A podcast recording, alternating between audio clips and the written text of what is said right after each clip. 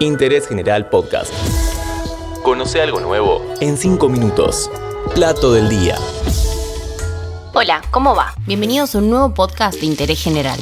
Hoy vamos a hablar de las empanadas, el plato más federal. Las diferentes recetas, secretos y el mapa argentino de este plato. Tres empanadas que le sobraron de ayer para dos personas.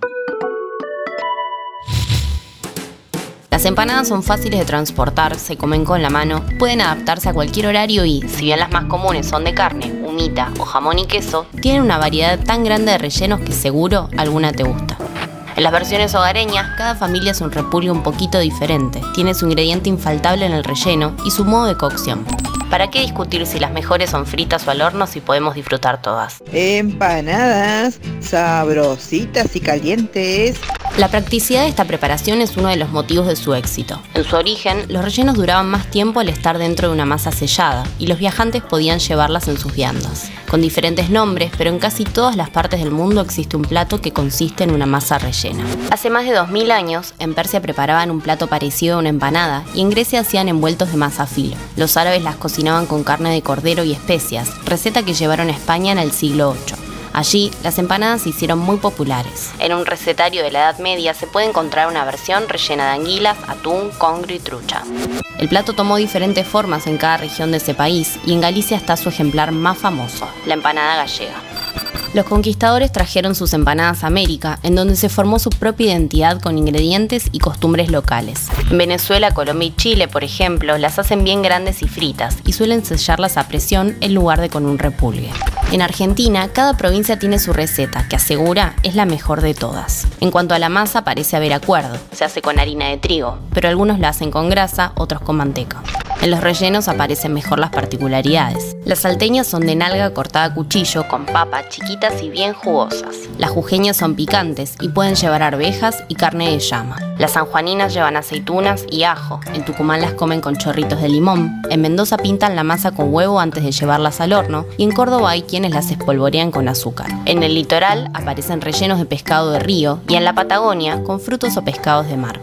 Para conocer más detalles de cada una, visita el mapa nacional que armaron en www.lasempanadas.com.ar o en sus perfiles de redes sociales, arroba lasempanadasar. La empanada, una comida regional de la Argentina.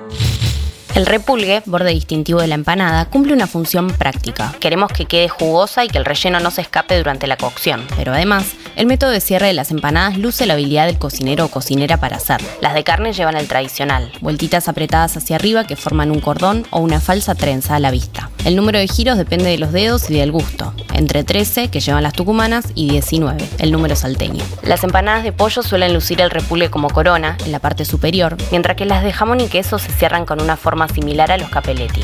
El truco de quienes no son tan hábiles con el repulgue, pellizcos, pisadas de tenedor o la conversión al formato canastita, menos tradicionales pero efectivas a la hora de resolver en casa.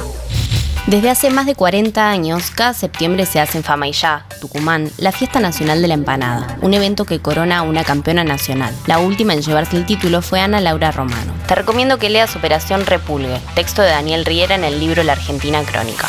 En 2019 se hizo en la ciudad de Buenos Aires la primera edición de la Fiesta de la Empanada, a la que llegaron cocineros de 15 provincias con sus recetas para probar. La ganadora de la mejor empanada fue la cocinera mendocina Chacha Vicario. El evento se hizo en la Feria de Mataderos, uno de los lugares porteños que hay que visitar para comer ricas empanadas. Las empanadas bonaerenses son grandes de carne picada, con aceituna huevo duro y horneadas.